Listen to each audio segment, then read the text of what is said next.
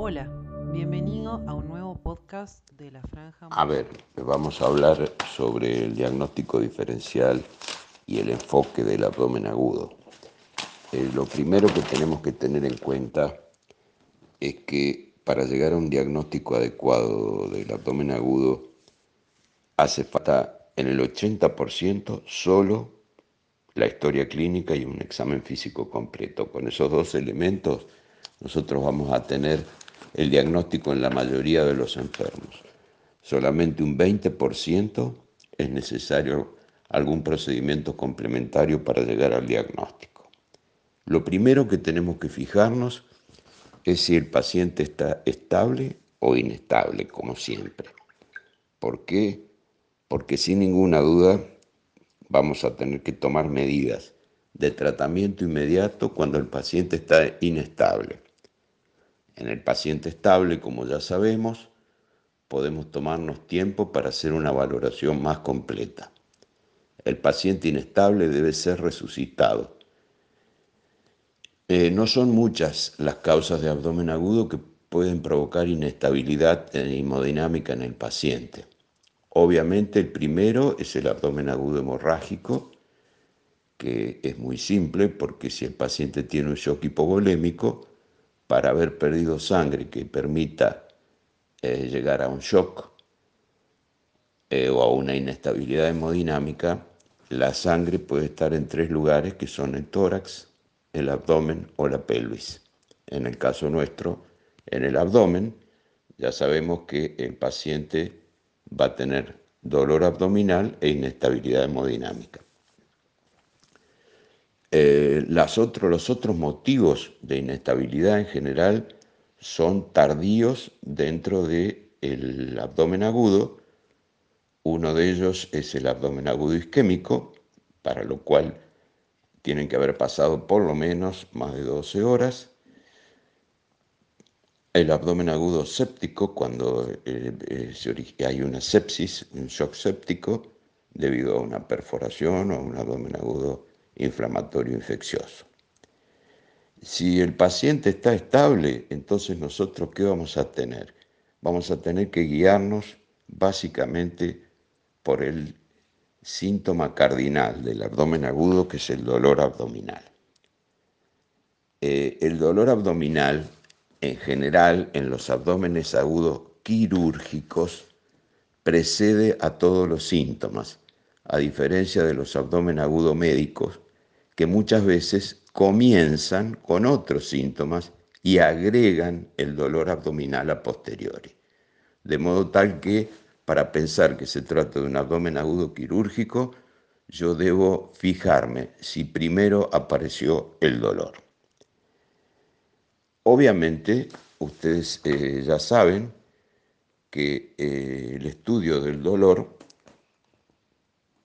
supone saber, en primer lugar vamos a tener que caracterizar el dolor. Para eso vamos a tener que fijarnos cómo apareció. El dolor abdominal puede aparecer de forma brusca, de forma gradual o de forma lenta. Cuando comienza bruscamente, el paciente el dolor lo percibe en segundos o minutos, tiene un recuerdo exacto de dónde, de qué momento comenzó, tiene su máxima intensidad desde el inicio y el ejemplo es que el paciente, por ejemplo, en, eh, como estamos diciendo, en una úlcera perforada, siente como que sufrió una puñalada en el abdomen superior así lo refiere. Otra forma es eh, el comienzo gradual, que el paciente lo siente en varios, muchos minutos, en horas o aún en un día. El paciente se acuerda bastante de que ha comenzado, cuando comenzó el dolor, pero alcanza la intensidad no desde el inicio, sino después de un lapso breve. Un ejemplo de esos es la apendicitis, que tiene como un dolor vago y difuso y que ustedes saben la cronología de Murphy, que cuando localiza en fosa ilíaca derecha, el paciente lo precisa mucho más. Y la forma de comienzo lento es cuando el paciente siente el comienzo en evolución paulatina de días o semanas, con un recuerdo vago y cuya máxima intensidad se alcanza después de muchas horas o algunos días. Un ejemplo de eso son enfermedades inflamatorias crónicas. Otro elemento que nosotros tenemos que tomar del dolor es qué tipo de dolor. Ustedes ya saben que nosotros caracterizamos tres tipos de dolor, el dolor visceral, el dolor peritoneal o somático y el dolor referido o extraabdominal. El ejemplo del dolor visceral es el dolor cólico. El dolor cólico generalmente es despertado por el hecho del aumento de la presión intraluminal en un determinado sector del tubo digestivo o de los anexos. Ejemplo de ello es el cólico biliar, cuando se obstruye la vesícula biliar, el cólico intestinal, cuando hay una obstrucción intestinal, y aún el cólico renal cuando hay una obstrucción en el urétero. El dolor peritoneal o parietal o somático es el dolor que aparece cuando está irritado el peritoneo parietal y la causa más común es la peritonitis localizada en un órgano o localizada en un sector del abdomen o generalizada. El tipo máximo de dolor peritoneal es el dolor de la perforación, sobre todo cuando una perforación se ha realizado sobre una víscera que tiene un pH muy bajo, muy ácido, y entonces irrita mucho el peritoneo, como por ejemplo el jugo gástrico que aparece en el peritoneo cuando hay una perforación de úlcera generalmente prepilórica o duodenal. No ocurre lo mismo cuando hay una perforación de intestino delgado, donde el pH del contenido es un pH más tendiente a ser el mismo pH del medio interno y entonces la irritación peritoneal es menor. El otro dolor que puede aparecer es el dolor referido. El dolor referido es el clásico ejemplo de la neumonía de base derecha que lleva a dolor en el hipocondrio derecho o aún en la fosa ilíaca derecha, donde la semiología y el diagnóstico por imágenes no coinciden para nada con la sospecha clínica. Otro elemento que nosotros tenemos que tener en consideración respecto al dolor es que eh, una forma también de dolor eh, intenso es la, justamente la intensidad. Dijimos que los dolores más intensos son aquellos que refieren a la isquemia, sobre todo el abdomen agudo isquémico, donde la semiología abdominal no se asocia con el dolor. Pero hay algunas consideraciones que son importantes respecto a la localización del dolor hay que recordar dos cosas. En el abdomen agudo superior, las formas más comunes etiológicas son la patología biliar, en general el cólico biliar, la úlcera gastrodenal perforada y la pancreatitis. Es por eso que en todo abdomen agudo superior uno debe pedir siempre una amilasa acompañando a los análisis de rutina. Lo contrario ocurre en el abdomen agudo inferior, especialmente en la mujer. Acordarse que existen una serie de patologías ginecológicas que entran dentro de la denominación de abdomen agudo ginecológico, que pueden llevar a que la paciente presente un abdomen agudo y no sea de causa quirúrgica. Quirúrgica desde el punto de vista de la clínica quirúrgica, sino a lo mejor quirúrgico desde el punto de vista ginecológico. Y por eso en el examen físico no puede faltar jamás el tacto vaginal en la enferma o el si es virgen, el tacto rectal para investigar el fondo de saco de Douglas, etc.